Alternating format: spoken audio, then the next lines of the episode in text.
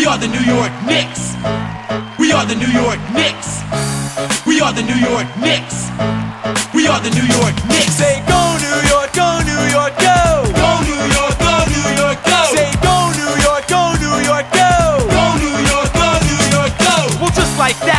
Back in the mix. Straight out of New York City, it's the red hot Knicks. And nothing's gonna stop us from hanging the banner. Not the Hawks, Heat, or even Indiana. It's the Knicks, back on pace, back in the chase. That's right, the eight seed in the thick of the race. And while you try and react to the shots we be blocking, check out the team that keeps the garden rocking. Spree, hitting threes, playing D.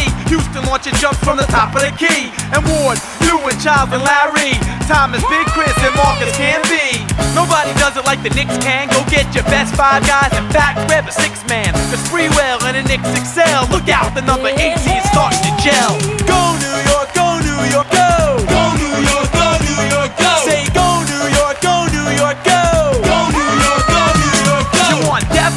With two deep. And Indiana, they're gonna end up with the Hawks and the Heat while the Knicks sweep them with the broom. See, our season don't end till the middle of June.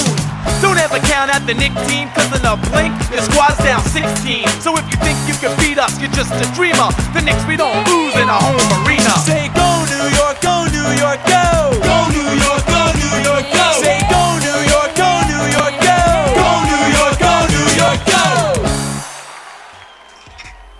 ¿Qué tal amigos de los Knickerbockers de SQN Deportiva y también de Radio Land? Bienvenidos sean a una emisión más de los Knickerbockers.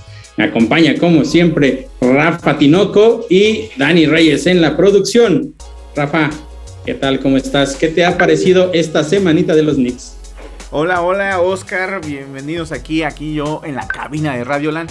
Pues mira, una semanita bastante buena para mis Knicks Nueva York que me da ese gusto y, y- al mismo tiempo me da una poca de tristeza porque a pesar de esta racha de cuatro victorias consecutivas de mis Knicks Nueva York, ni así nos va a alcanzar para entrar a playoffs porque Atlanta también ha tenido victorias y a pesar de que no han sido esas cuatro derrotas como los Knicks, con dos victorias mm, este, ya están en 38 ganados y casi casi imposible para que los Knicks eh, los alcancen.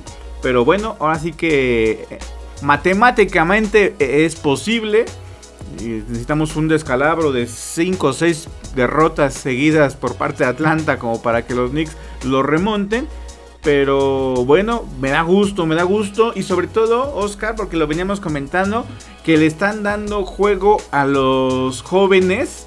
Y digo, aunado también por la lesión de Julius Rundle, que, que no estuvo ahí un par de encuentros, pero aún así cuando regresó mantuvo buenos minutos Obi Topping y eso también se vio reflejado en los marcadores. Y exactamente, eh, justo lo platicábamos el martes pasado, que ya se veía complicado que pudieran llegar al play-in por los rivales a los que se enfrentarían, que de hecho, bueno, hay, hay este, resultados sorpresivos, pero aún así el, el problema que tienen los Knicks es que aunque ellos puedan ganar todo lo que les queda, dependen completamente de una caída realmente catastrófica de alguno de los dos equipos que están ahí en el noveno y el décimo lugar, que son eh, los Hornets y los Hawks. Pero bueno, al final es importante que se esté dando este repunte. Muy tarde, sí, probablemente. eh, quizá nos podríamos preguntar qué hubiera pasado si le hubieran dado esta posibilidad a los jóvenes desde mucho antes, porque la verdad es que han demostrado tener mucha química, juegan muy bien en conjunto y en momentos clave la verdad es que han hecho las cosas de manera extraordinaria. Del martes pasado que estuvimos en, el programa Rafa a hoy, los Knicks pudieron haber ganado todo lo que jugaron. Sin embargo, por ahí, eh, precisamente el mismo martes en contra de los Hawks, tuvieron un mal cierre de partido, pero que yo creo que al final eso terminó ayudando para los resultados posteriores. Pero si quieres, empecemos con el análisis de ese partido contra los Hawks. Sí, eh, se juegan ese martes, como bien mencionas, contra Atlanta, donde pierden 117 a 111 donde sabíamos que iba a ser un partido difícil porque Trey Young venía jugando muy bien y aunque teníamos esperanzas porque habíamos en temporadas regulares y en partidos pasados los Knicks habían sacado buenos resultados contra Atlanta, bueno, ese partido no lo fue así. Trey Young la verdad tuvo un partidazo donde ahora sí que se puso al equipo de Atlanta a los hombros a pesar de que no ha sido ese Atlanta de la temporada pasada cuando Trey Young nos clavó 45 puntos. Nada más. Nada más. Un jugador que, por ahí cuando en su en su temporada de, novato, bueno, más bien cuando lo draftearon, ahí eh, aparece con el jersey de los Knicks. ¿Te sabes esa historia o no? Eh, no, a ver, esa sí no me la sé, cuéntamelo pues a, todo indicaba que Trey Young iba a llegar a, los Knicks, entonces se andaba ahí poniendo el jersey de, los Knicks Nueva York, pero bueno, finalmente el que lo draftea es Atlanta y se tuvo que cambiar eh, el, así que normalmente les dan una gorra, ¿no? Pero bueno, este Trey Young llega a Atlanta eh, ahí yo no sé si, si, el corazón lo traicionaba Trey Young y, quería llegar a los Knicks o, estaba mandando ahí unos mensajillos ocultos, pero... Y, ya después la historia de Trey Young versus Knicks Nueva York, pues eh, no lo quieren, no lo quieren en el Madison Square Garden, no lo quieren por, porque realmente es muy bueno, porque realmente nos ha clavado la estaca en varias ocasiones. Y ese partido del martes no fue la excepción y Trey Young eh, nos clava 45 puntos. Sí, la verdad es que fue un partido que estuvo muy cerrado. Eh, los Knicks lo pudieron haber ganado hacia el final del encuentro.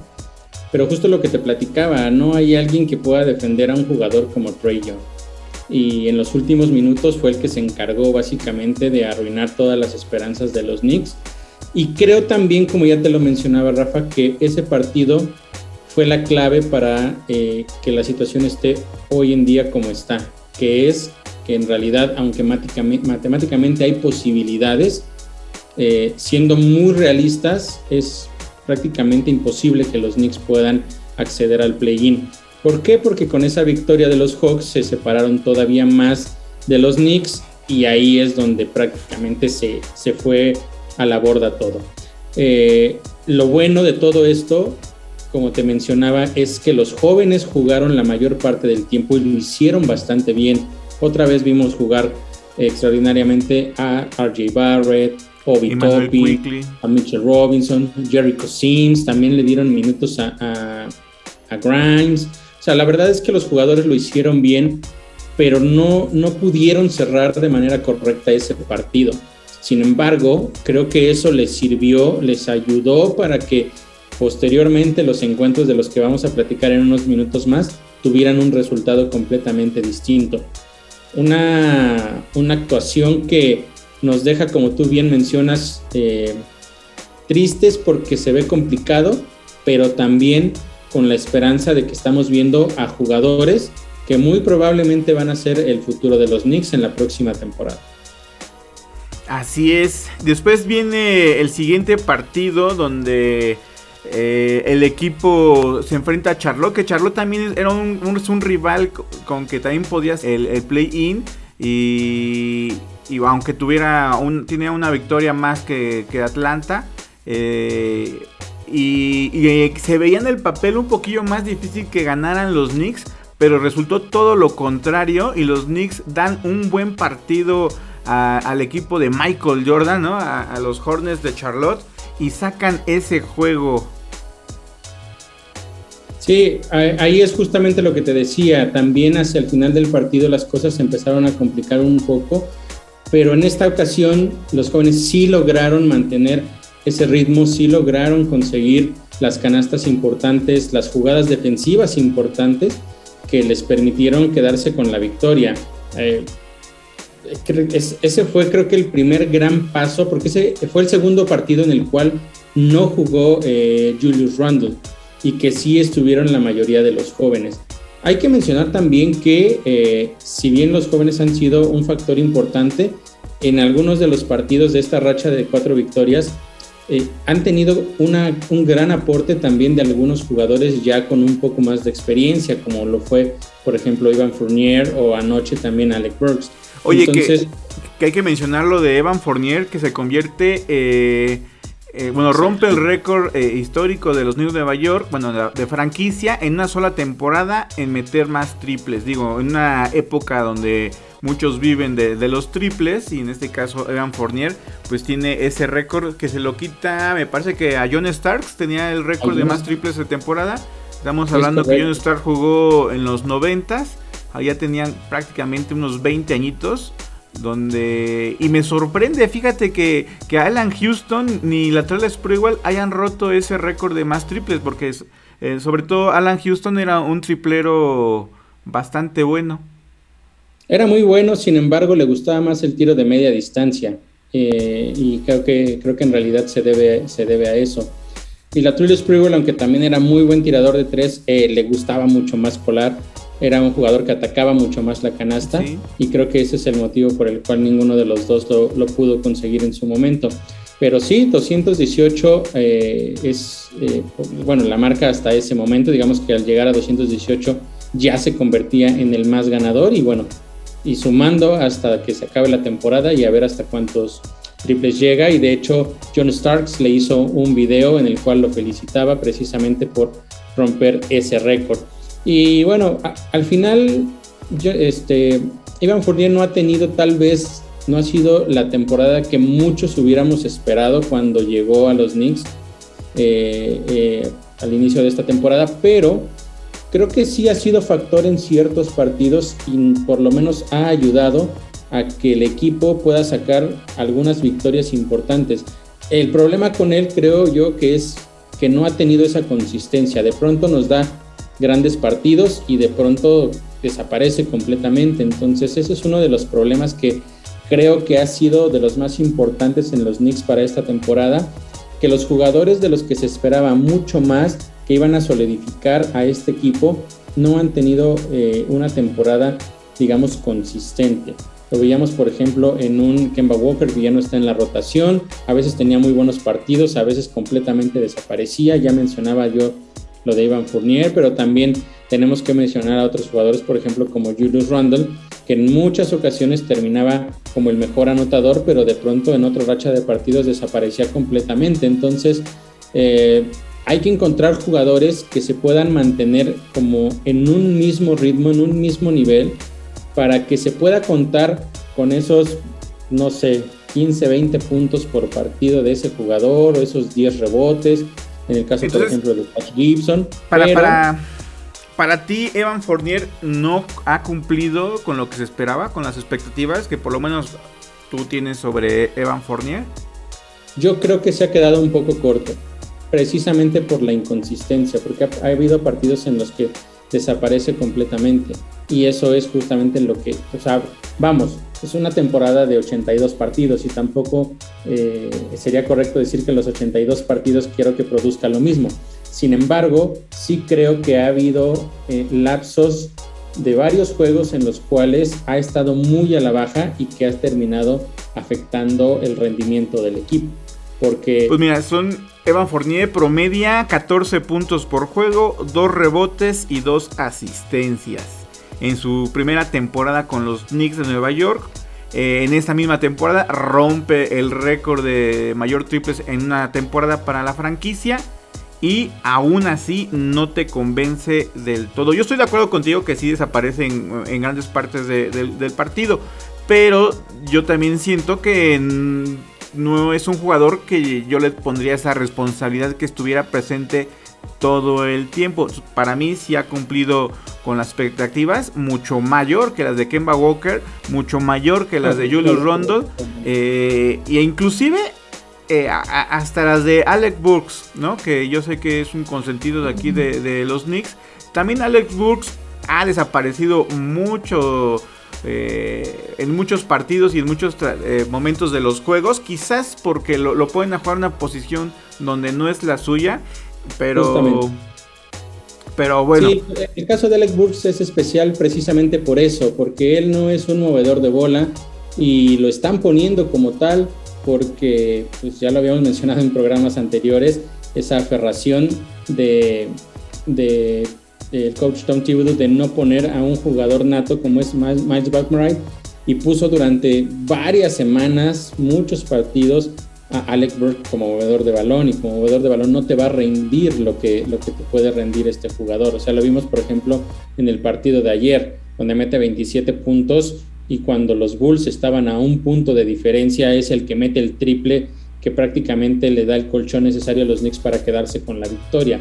Entonces, desde la temporada pasada lo habíamos mencionado, Alex Brooks parece ser ese jugador que va a tomar esos tiros importantes, que no le va a tener miedo al cuánto queda, a si lo mete o si lo falla. Es un jugador que tiene mucho carácter y que es importante para esta escuadra de los Knicks. Creo yo que él eh, está cumpliendo con las expectativas, tomando en cuenta que no está jugando el rol que realmente jugó la temporada pasada la temporada pasada se encargó completamente de jugar su posición porque aunque tampoco me parecía lo correcto y lo mencionamos también, estaba ahí un Elfrid Payton que lo ponían como movedor y ocupaba todo el tiempo esa posición y cuando no estaba él estaba sano eh, Derrick Rose. Entonces no tuvo necesidad de cambiar su estilo de juego ni sus asignaciones y pudo eh, destacar un poco más. Es por eso que creo que me parecería un poco injusto juzgar hoy la temporada de, de Alex Burks en cuestión de, producción, porque me parece que no le han dado las oportunidades correctas debido a la falta de, talento o de, o de movimiento de roster, en este caso en el equipo. Bueno, ahí sus estadísticas de Alex Burks son 11 puntos por juego, 4 rebotes y 2 asistencias. Digo, para, jugar la posición de uno, dos asistencias también es realmente eh, poco, tendría que ver reflejado un poquillo más. Pero bueno, ya, ya lo dijiste, no es su posición y así, aún así eh, lo hace. Eh, se gana ese partido contra Charlotte, donde los Knicks te ven bastante bien. Obi Toppin mete 12 puntos, Emmanuel Quickly 10, Grimes mete 3. Y ahí es donde empieza a sobresalir un poco Miles McBride que mete 9 puntos. Y obviamente ya el consentido del programa, Arjet Barrett con 30 puntos. Eh, y también ahí Jericho Sims también empieza a agarrar confianza. De hecho, Jericho Sims, eh, ahí tú me vas a corregir ha salido también eh, como titular, quitándole ese puesto a Mitchell Robinson. No recuerdo si en, este partido Charlotte en específico o, en qué juegos, pero ya Jericho Sim está teniendo un poquillo más de peso y aguas, aguas Mitchell Robinson porque sí te andan tupando la titularidad eh, la siguiente temporada, ¿eh? Sí, fue el partido del viernes y el partido del domingo donde Jericho Sims inició como titular. Ayer ya volvió a la alineación titular Mitchell Robinson, pero la verdad es que más allá de que venga de la banca o inicie el partido, Jericho Sims llega con una energía diferente, una energía muy positiva, es un jugador que ha estado peleando muy bien las tablas, no lo vamos a ver mucho en el tema de, la puntuación, incluso a lo mejor en ocasiones ni siquiera lo vamos a ver eh, en las grandes estadísticas en cuestión de los rebotes, pero lo que hace de manera física para proteger el tablero para proteger las tablas. Eso es lo que realmente es para destacar de Jericho Sims, un jugador que no hay que olvidar que también es un novato y que apenas está recibiendo minutos en la parte final de la temporada y está demostrando que los minutos que está dentro los puede cumplir sin ningún problema y que puede tener un rol importante, ya sea cubriendo a los jugadores eh, más significativos de los otros equipos, peleando la tabla y de vez en cuando también consiguiendo los puntos, ¿no? Pero me parece que esa podría ser una muy buena combinación si es que esto continúa para la, para la siguiente temporada.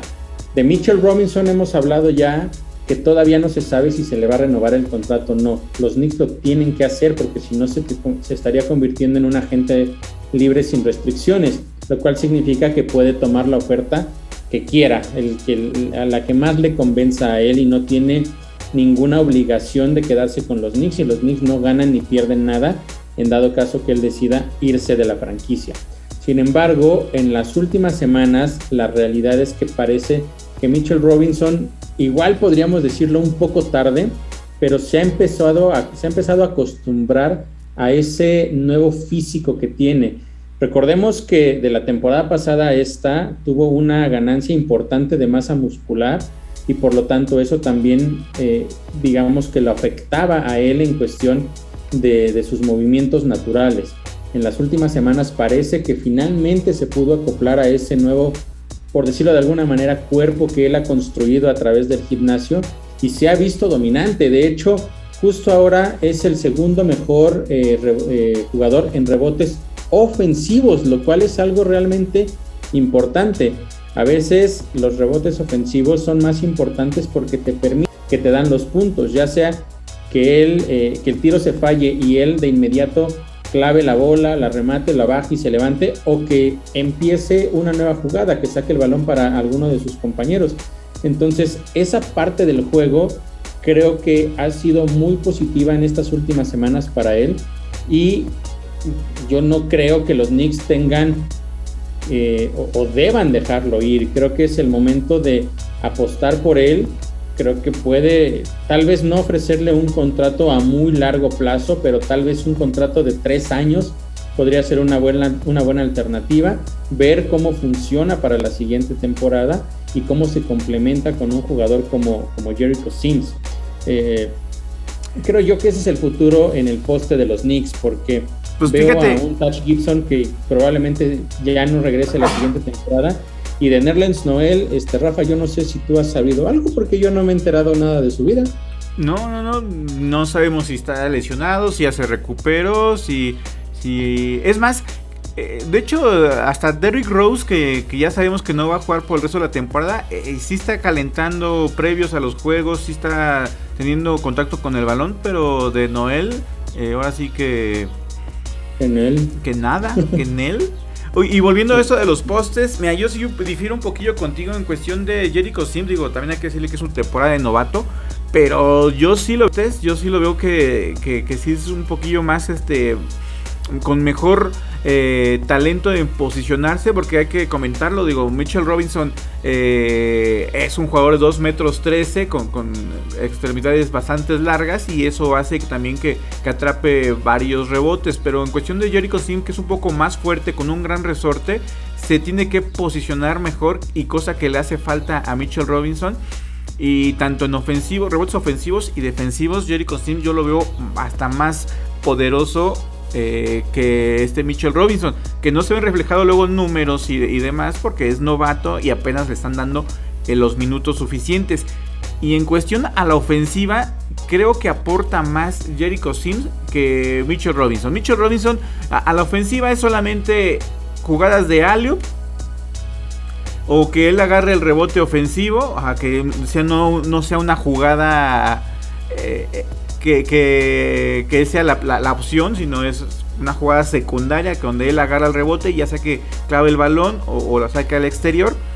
Pero Jericho Sim sí te juega al poste bajo. Yo lo he visto en esas, esas rachas de victorias. Eh, igual no, se, no, no van con él frecuentemente, pero cuando han ido con él, eh, sí te maneja ese poste bajo, sí tiene un ganchito eh, bueno, me, lo poco que lo, que lo vi, me gustó, me agradó su ofensiva. Digo, comentar que es, novato y que ha estar trabajando todo eso. Y aparte tiene un resorte impresionante ah, también. sí. sí, sí, su resorte realmente es impresionante.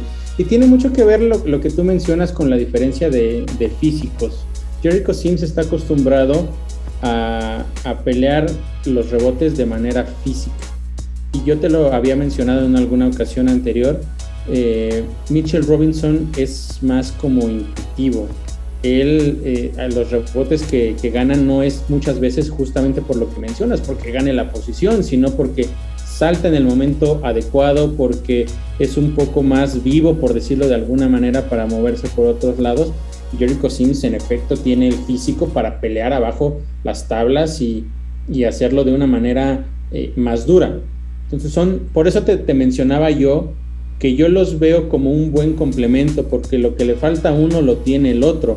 Y dependiendo de la situación de juego en la cual se encuentre el equipo, pues lo puedes meter a uno o a otro y sabes que en general te van a dar más o menos los mismos resultados, Sin embargo, cuando necesites juego más físico, metes a Sims y cuando, cuando el juego sea un poco más rápido, puedes meter a, Mitchell Robinson. Y creo que puede ser una muy buena combinación. Y fíjate, en, ese partido del viernes, donde los Knicks de Nueva York le ganan al Miami Heat 111 a 103, los Knicks tienen 42 rebotes totales, el Miami Heat 35 rebotes. Y aquí en este departamento es donde nos llevamos la victoria porque en rebotes ofensivos los Knicks de Nueva York tuvieron 17 rebotes, mientras que Miami Heat solo tuvo 8. Sí, es justamente lo que te mencionaba y una de las cualidades que destacar de Mitchell Robinson, los rebotes ofensivos y eso también que, lo, que queda impactado eh, en el equipo. Eh, creo yo que el, momento clave de esta racha fue justamente ese partido en contra del Heat, porque los Knicks perdían eh, a principios del, del, último periodo y parecía que incluso podría inclinarse más hacia una paliza del Heat que a una victoria de los Knicks. Sin embargo, el juego defensivo que se vio en ese último periodo y la efectividad al ataque fue la que marcó la diferencia. Y Manuel Quickly tuvo un partido realmente de locura. Un, jugador que también en las últimas semanas ha venido jugando su mejor básquetbol de toda la temporada. Igual muchos dicen, es que ¿por qué no jugó así antes? Bueno, pues es que a lo mejor no se les daba la oportunidad Los se les daba eh, la, la libertad tal vez de tomar ciertas decisiones. Creo yo que hoy están jugando más libres y eso es lo que está haciendo que podamos ver este tipo de resultados. Los Knicks terminaron ganando, si no mal recuerdo, ese, ese último periodo 38 eh, a 15. Eh, por ahí, si puedes revisar la, estadística. Es correcta, es correcta. al final es abrumante. Fueron, o sea, los dominaron completamente, más del doble de puntos que consiguieron. Y de hecho, Emmanuel Quickly, justamente el jugador que, del que estoy hablando, de sus 23 puntos, 20 fueron en ese último periodo. Es decir, él solo metió más que el hit. Eso te habla justamente de esto que te menciono. Ya ese cuarto parecía, último periodo parecía que lo iban a perder, que todo estaba, eh, o sea, que no había esperanza, pero los jóvenes salieron y dijeron, vamos a jugar lo que nos falta y vamos a pelear hasta el final. Y gracias a eso los Knicks terminan sacando una victoria que no sé tú, Rafa, pero yo estaba extasiado. Con el alarido a todo lo que da, porque es uno de los mejores equipos de la conferencia, uno de los equipos que se consideran como candidatos a representar al este. Tienen jugadores importantes como eh, Jimmy Butler. ¿no? Entonces, eh, que es un jugador All-Star y que es uno de los mejores de, toda la NBA.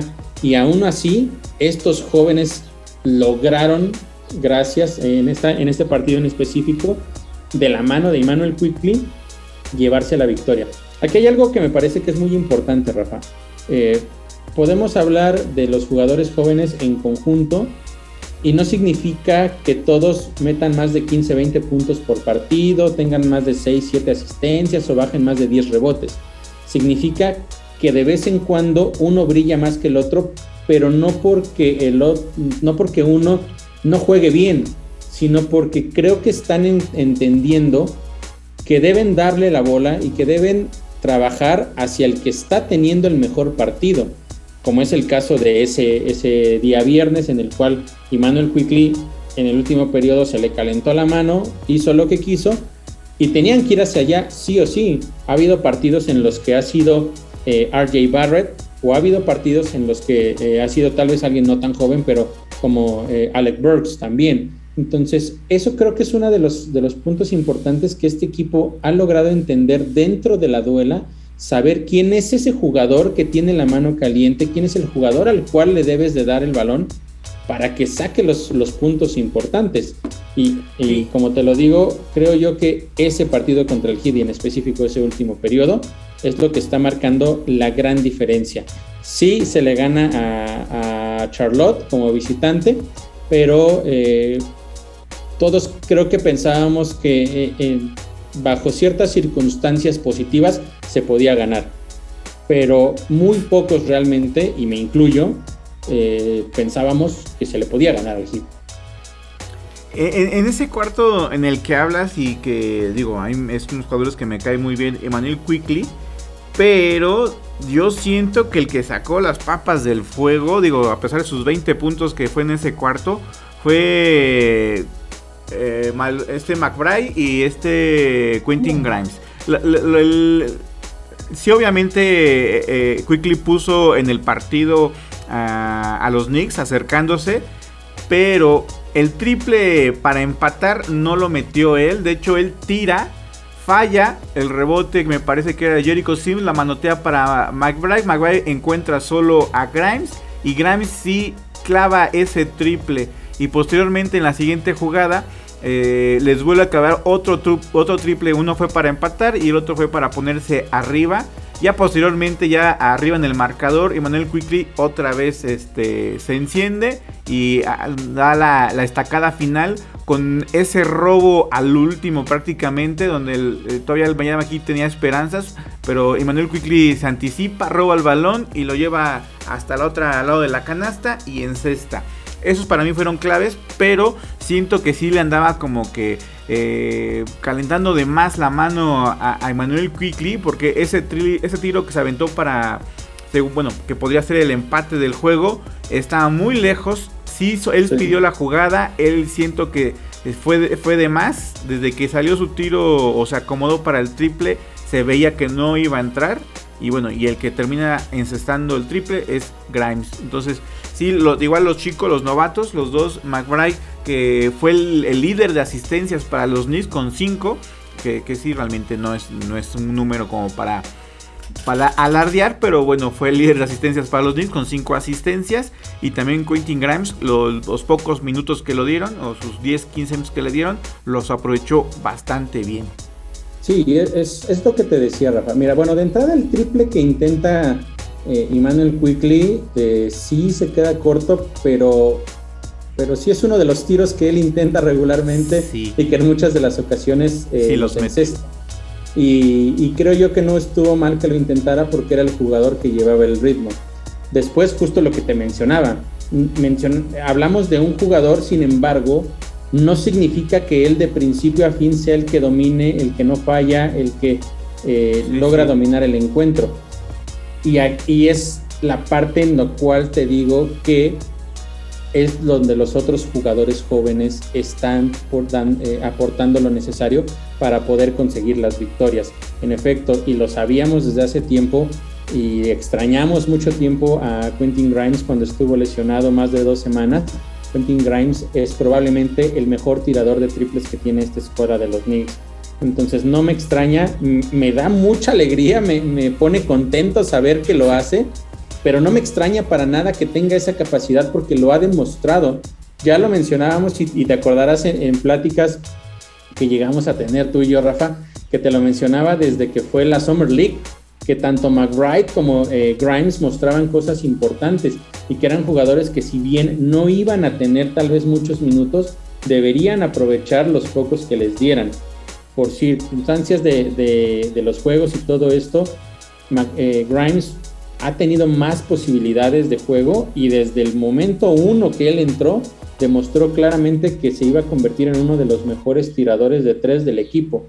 Y la muestra está ahí tú bien lo mencionas, es el que consigue el triple del empate y luego para hacer que los Knicks se separaran y después además este pues ya, ya es una historia muy agradable, ¿no? Entonces tenemos a Grimes, tenemos a McBride, tenemos a Quickly, o sea, tenemos eh, por supuesto a, RJ Barrett. Eh, una de las cosas que me da mucha risa es que de pronto vemos a un RJ Barrett eh, motivando a otros jugadores como como a Obi Toppin, lo, veía en los partidos pasados, así como diciéndole, tú puedes, chavo, y lo que, cosas de ese tipo. y se nos olvida que Obi Toppin es más grande que, que RJ Barrett. Son de esas cosas que, que también te hablan de un poco de, la humildad de los demás jugadores, eh, en este caso, digamos, el cuadro joven, porque están más unidos. Y eso me parece que ha sido un factor importante en esta racha.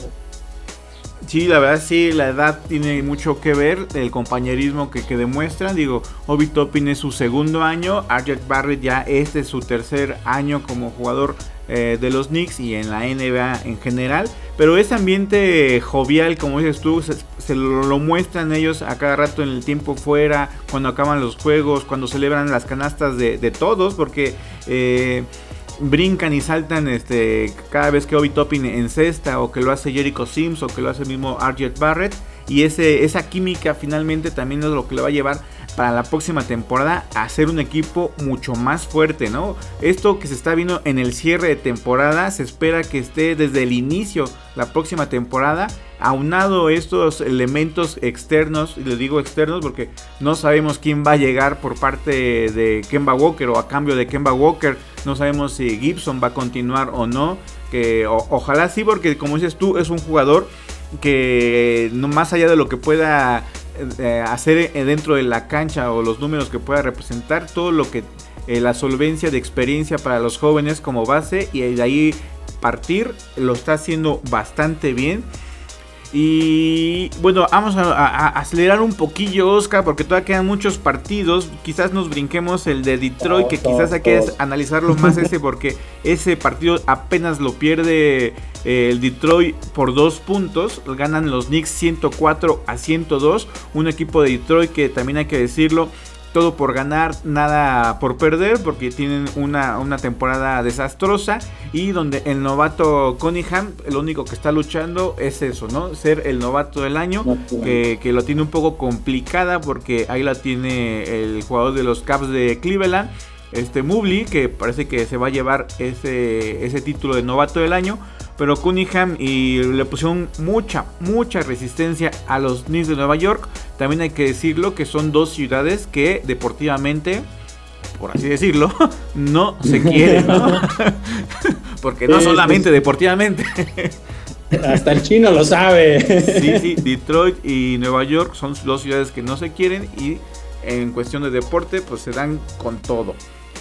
Y bueno. Sí, no, definitivamente. Ahí eh, el problema fue el tercer cuarto, Rafa, porque fue cuando los Knicks se, vinieron abajo. De hecho, lo gana por 11 puntos la escuadra de Detroit. Y, parecía que los Knicks iban a perder el partido. Al final eh, no volvieron a dominar como tal, pero por lo menos se mantuvieron al frente y se quedaron que eh, se terminaron, perdón, quedando con, con la victoria en una gran actuación una vez más de, de, de RJ Barrett, ¿no? Que ya Perdí la cuenta de cuántos, de cuántos juegos de más de 20 puntos lleva. En ese partido terminó con, con 21, pero bueno, al final un partido que, que se gana, que se tenía que ganar y, que se sufrió de más, creo, ¿no? Pero, pero de igual manera, Rafa, son estos partidos en los cuales creo que lo que más se gana, independientemente del resultado final, que qué bueno que fue una victoria, es la experiencia de saber cómo manejar diferentes escenarios. Eh, cómo manejar un escenario de jugar contra uno de los peores equipos de la liga, después de haber jugado contra uno de los mejores de toda la liga también, como fue el Hit, ¿no? Entonces es, conseguir ese equilibrio tanto en, los partidos contra los mejores como contra los que no son eh, tan buenos, ¿no? Y lo digo, le digo así tan buenos porque al final del día hay que recordar que para estar en la NBA se necesita talento. Y eso significa que en cualquier día, cinco jugadores que a lo mejor han estado jugando pésimo durante 80 partidos, te van a dar el partido de, la temporada, te van a encestar todo y lo van a ganar. Y lo hemos visto justamente también con estos Knicks, enfrentando a escuadras, por ejemplo, como OKC, que sin, con puros jugadores jóvenes terminaron ganando en el Madison Square Garden, ¿no?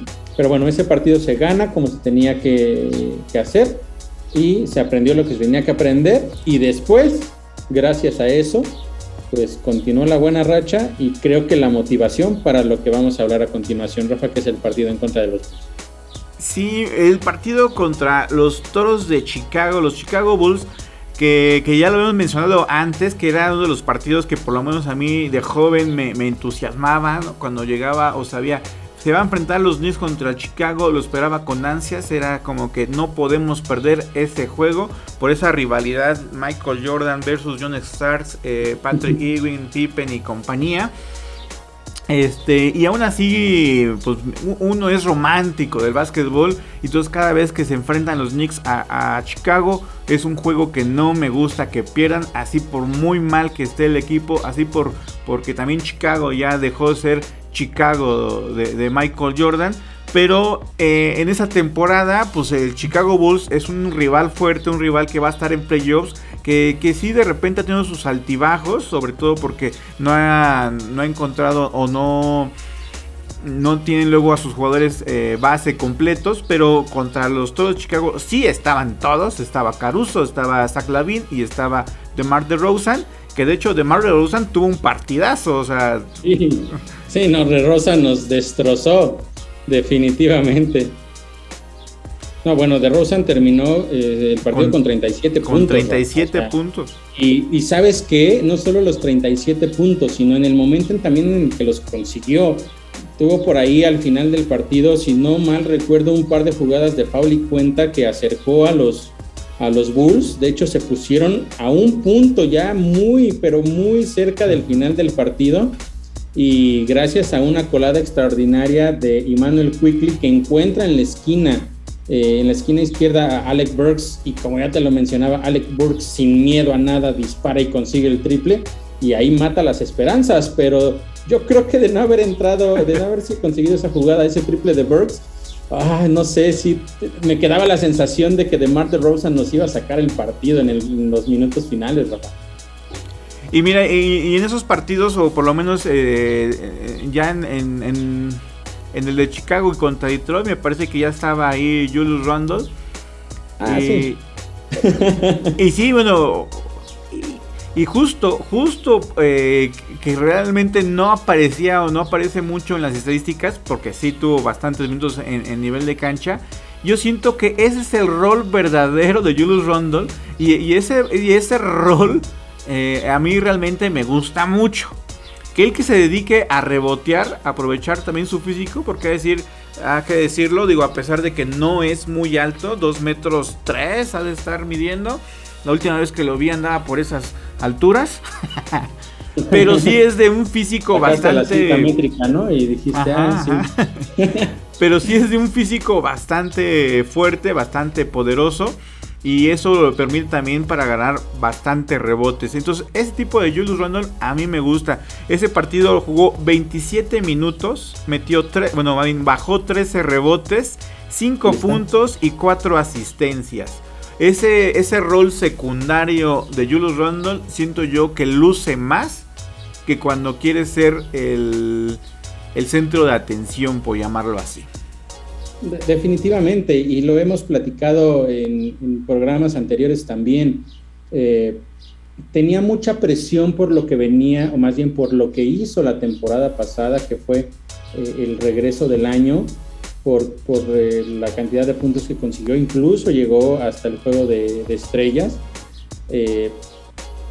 había demasiada presión sobre él, creo yo, y creo que no, no, no fue capaz de de asimilarla. Desde el principio de la temporada, una de las cosas que yo te mencionaba que era que dejó de lado ese tiro que lo hizo dominar la liga la temporada pasada, ese tiro desde la línea de base, en el paso en retirada, eh, del lado derecho, porque él es zurdo.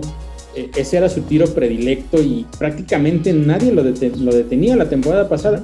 Esta temporada lo dejó y se enfocó un poco más en buscar los triples y, a veces también un poco más las coladas, pero principalmente el tiro de tres. Y creo yo que ese fue su peor error porque conforme fueron avanzando los partidos se dio cuenta que no estaba rindiendo lo suficiente y empezó a tener la presión.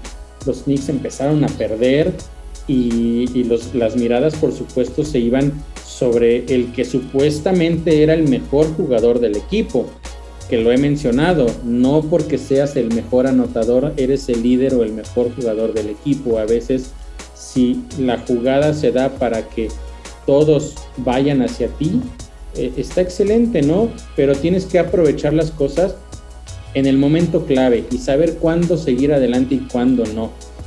Si no estás en ritmo, no insistas. Y otro de los errores muy graves que tuvo eh, esta temporada que la tuvo también en su primer año con los Knicks, es que tomó muy personal el querer subir el balón, el querer convertirse en el movedor de valor cuando faltó un movedor como, como Derrick Rose. Y eso provocaba también muchas pérdidas de balón. Y si a eso le agregas que un poco por este estrés, por esta, por esta eh, presión que tenía, por esta decepción incluso a lo mejor de que no le salían las cosas, en varias ocasiones lo vimos pelearse con otros jugadores, lo hemos visto pelearse con, con entrenadores, lo hemos visto ser grosero con sus propios compañeros, incluidos por ahí eh, RJ Barrett. Entonces, toda la presión cayó sobre él y no logró controlarla. Entonces se convierte ahora en un jugador que a la vista de todos tiene que ser un jugador secundario. Y si un día puede meter 30, 40 puntos y ser el héroe del partido, perfecto que lo haga, pero no va a ser ese su rol o no debería de ser ese su rol por, eh, por toda una temporada completa, porque ahora ya tenemos a jugadores que han alzado la mano de una manera muy positiva y principalmente, y lo voy a seguir mencionando, RJ Barrett, que es alrededor de, de quien los Knicks tienen que ir armando este equipo. RJ Barrett, duda que lo mencionas, él en la temporada ya está promediando 20 puntos por juego. Eh, cosa que la temporada pasada andaba entre los 17, 16 puntos por juego. Ahora ya se ve un poquillo más explosivo. Y sobre todo eh, en, ese, cierre, ¿no? Esa segunda temporada de la NBA, RJ Barrett se ha vuelto el líder anotador del equipo. Eh, rebasando al mismo Julius Randle. Y en ese mismo juego de, contra los Toros de Chicago, Obi Topping, donde juega 20 minutos nada más, 7 minutos menos que Julius Randle, pero consigue 17 puntos, 2 rebotes. Quizás los de rebotes solamente Julius Randle se caracteriza más por, bajar las tablas, sobre todo rebotes eh, defensivos. Y Obi Topping tiene otras funciones, ¿no? Como apoyar a, salir al exterior para cubrir eh, a, las alas y, no ese tiro exterior de los demás equipos. Y entonces Julius Randle es donde aprovecha para bajar los rebotes una vez que fallan el equipo adversario. Obi Toppin también está teniendo. De, de Obi Toppin, Rafa, perdón que, te interrumpa. Eh, ¿Qué tal los triples? Tres triples eh, de Obi Toppin, pero hubo un par de triples consecutivos que fueron clave en este partido estaba muy cerrado y después de que de esas canastas de Obi Topping, bueno, primero fue una jugada en poste bajo en contra de Zach Lavin, que lo postea muy bien, pivotea y contra el, acrílico consigue los puntos y en la siguiente viene el triple.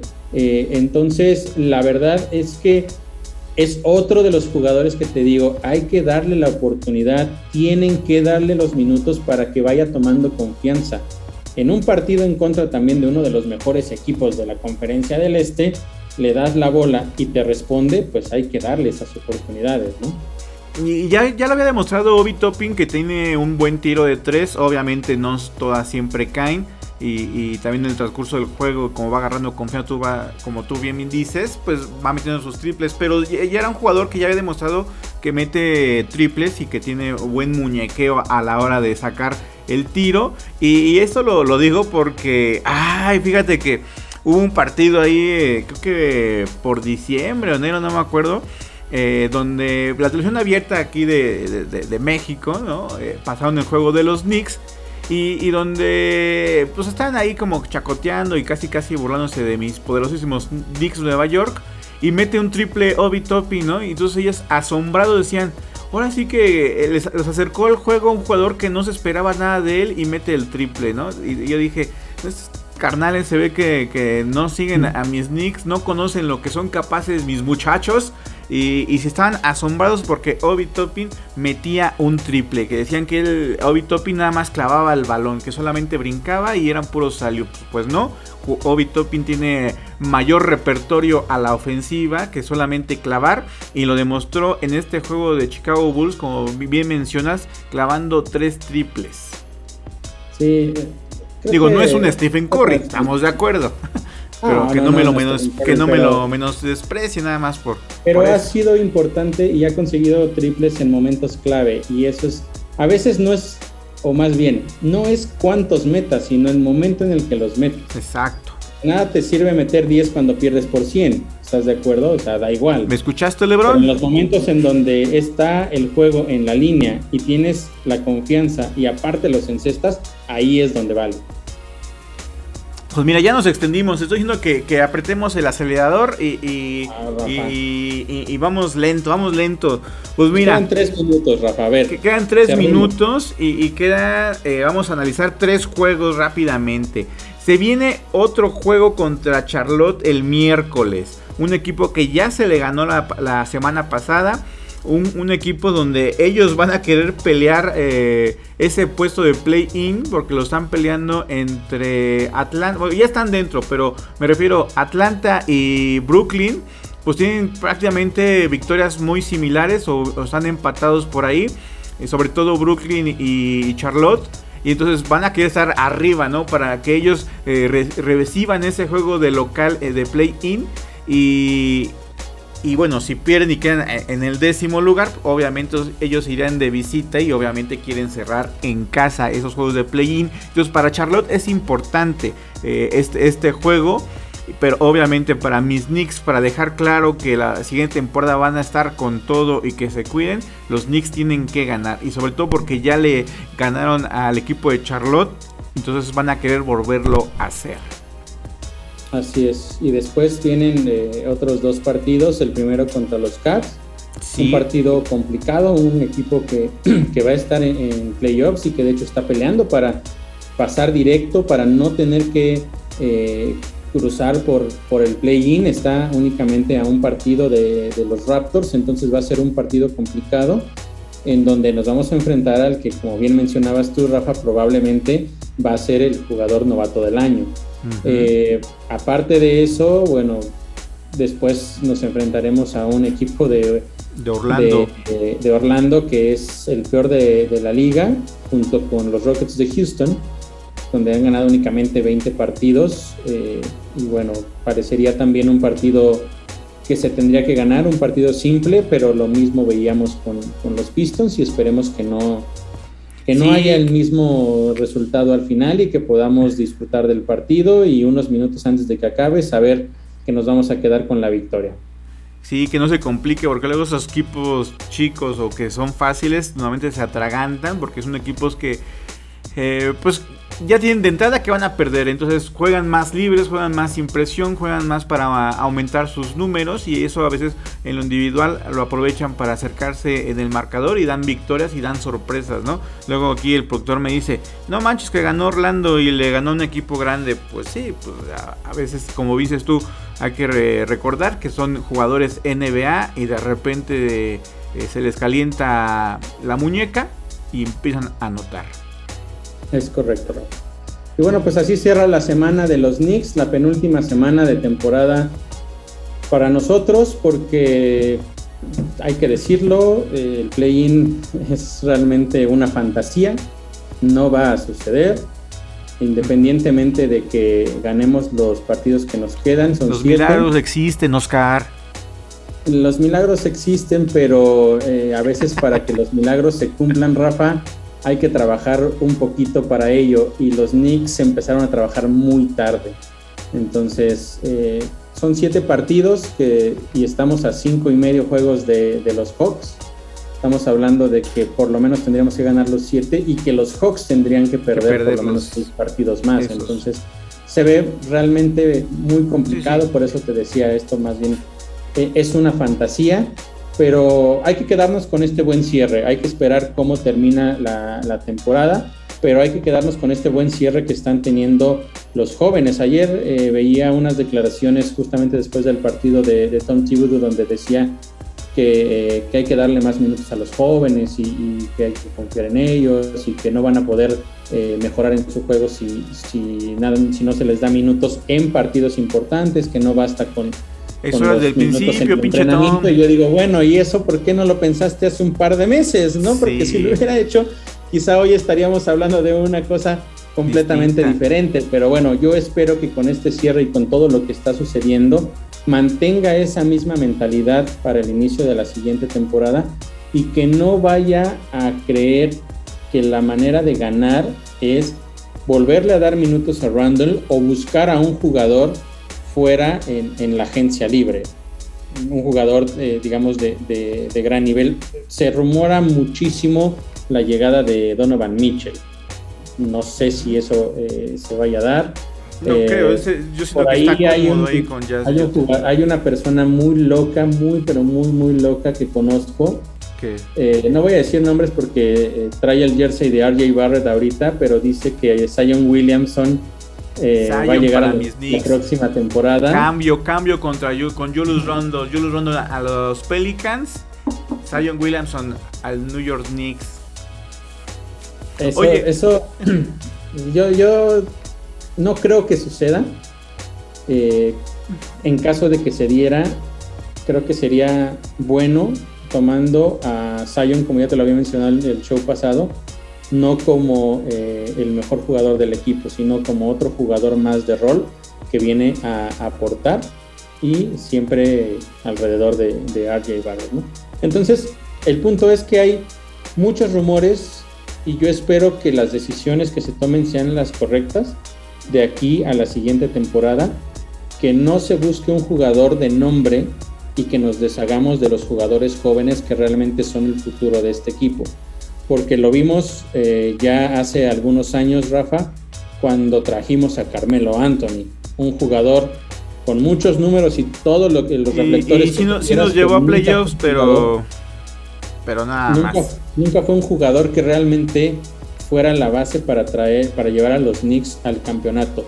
Hoy yo no veo a un jugador que pueda hacer que los Knicks, o sea, que por sí solo pueda hacer que los Knicks sean ah, contendientes al campeonato no veo a ninguno en realidad. Y en caso de que lo hubiera eh, y que cualquiera pudiera decir, dame el nombre que tú quieras, dame, no sé, el nombre de, de, de o de alguno de estos grandes jugadores, traerlo significaría entregar, más allá de selecciones de draft, que creo que no sería bueno, pero quizás sería lo menos malo, tendrías que entregar valores jóvenes importantes. Y yo no creo que sea el camino. Entonces, insisto, mantener esta línea y después ir complementándolos con jugadores de experiencia que los ayuden a fortalecer esas, esos huecos que ha habido durante, durante esta temporada y que puedan seguir teniendo en los próximos años. Pues mira, ya, ya se me olvidó lo que te iba yo a decir, Oscar, este, para este cierre. Eh, ah, sí, te iba a preguntar, eh, para, para el siguiente draft, eh, de, la, NBA, los Knicks no lo tienen ya dado. si en el drafteo, si nos vamos a quedar con esta primera posición o no. Eh, o sea, ¿te refieres a, hacer, a tener la primera selección? No, no, no, a, tener la, selección de primera ronda, ¿no? Digo, para el sorteo igual. recuerda que los Knicks la temporada pasada y esta temporada tenían dos selecciones de primera ronda, entonces tenemos selección de primera ronda esta ah, temporada también. O sea, sí Pero eh, hay que ver cómo se van dando las cosas y si es que hay alguna modificación, si es que se entregan selecciones de draft por algo que pueda llegar a venir en la agencia libre. Hasta el momento sí, y eh, yo creo que hay una posición muy clave que tienen que buscar y esa sin lugar a dudas es la de movedor de bola. Yo espero que la próxima temporada esté de regreso a su mejor nivel eh, Derrick Rose, que evolucione también no, eh, Oscar, McBride, y, pero aún así que traigan a un jugador adicional en esa posición que pueda ser importante. Yo digo que no lo necesitamos. McBride, Derrick Rose, que ellos sean. Exactamente, pero no sé, a mí me preocupa un poco lo de Derrick Rose por el caso de la edad y la salud. Eh, la temporada pasada la lo hizo muy bien, pero hay que recordar, Rafa, que la primera parte de la temporada eh, recibía minutos eh, pocos, en realidad, porque la mayor parte de, de los partidos los jugaba tu mejor amigo Elfrid Payton. y ya al final de la temporada se le dio la posibilidad a Derrick Rose y la terminó haciendo de maravilla. Ahora esta temporada le dieron más minutos al inicio y terminó lesionado. Entonces hay que administrar muy bien los minutos de juego que se le va a dar a Derrick Rose para que pueda realmente rendir lo que estamos esperando, lo que vimos de él eh, la temporada pasada y por lo cual pues seguimos queriendo que él, que él siga en el equipo. Por eso yo insisto en que tenemos que buscar a alguien más, no para que lo sustituya, sino para que lo complemente. McBride hay que darle más minutos y eso ya se lo dije al coach Tom Thibodeau, tienes que darle más McBride minutos. es el futuro movedor de pelota de los Knicks. Porque este, Oscar, más allá es de el los futuro que sí los encesta, movedor de tú los- lo has visto, Rafa, lo es que el hace futuro más movedor de los Knicks. poner la intensidad en el partido. Pues ya, ya, ya estamos por cerrar, Oscar, y no más quiero cerrar con este comentario eh, fanático de corazón. si los Knicks de Nueva York estuvieran con este récord de 33 ganados en la conferencia del oeste, los Lakers estarían fuera de play-in. No se merecen estar eh, con ese récord de 31. Los Knicks tienen 33 juegos ganados y van a entrar a play-in. Y los Lakers agarrándose con sus superestrellas, eh, LeBron James, eh, Westbrook, eh, que, supuestamente se comían al mundo y a él, a, a la NBA, y andan mendigando por entrar a play-in. Sí, ellos decidieron ir por los, por los viejitos y dejaron ir a todos los jóvenes que lo están haciendo muy bien en los otros equipos. Y pues bueno, ahí están las consecuencias. Pero sí, qué triste que ellos van a estar adentro con un peor récord que el nuestro. Así es el básquetbol y así es también a veces lo que resulta de las decisiones que, que se toman a lo largo de la temporada, Rafa. Pero para despedirme, eh, pues ya que hablabas de cosas nos- nostálgicas y de fanático, ¿qué te parece el saludo de Larry Johnson? Ah, como no. Así nos vamos a despedir como Larry Johnson en los noventas. Un jugador que eh, también muchos lo recordarán porque estuvo en la película de Space Jam. Eh, En la única que yo considero película de Space Jam. no hay otra, Oscar. No hay otra. Nada más hay no una. hay. Así es, pues bueno, eh, a nombre de Daniel Reyes en la producción, de Rafa Tinoco aquí junto a mí, soy Oscar Pérez y les agradezco mucho que nos hayan acompañado en esta emisión, en este quinto episodio de los Knickerbockers a través de Radio Land, secuencia deportiva y por supuesto también de los Knickerbockers. Nos vemos y nos escuchamos el próximo martes. Hasta luego. Are the New York Knicks. We are the New York Knicks. We are the New York Knicks. We are the New York Knicks. Say go New York, go New York, go. Go New York, go New York, go. Say go New York, go New York, go. Go New York, go New York, go. Well, just like that, look who's back in the mix. Straight out of New Red hot Knicks. And nothing's gonna stop us from hanging a banner. Not the Hawks, Heat, or even Indiana. It's the Knicks, back on pace, back in the chase. That's right, the eight seed in the thick of the race. And while you try and react to the shots we be blocking, check out the team that keeps the garden rocking. Spree, hitting threes, playing D. Houston launching jumps from the top of the key. And Ward, you and Child and Larry. Thomas, Big Chris, and Marcus can be. Nobody does it like the Knicks can. Go get your best five guys. In fact, grab a six man. Cause Freewell and the Knicks excel. Look out, the number 18 is starting to gel. Go New York, go New York, go. Go New York, go New York, go. Say go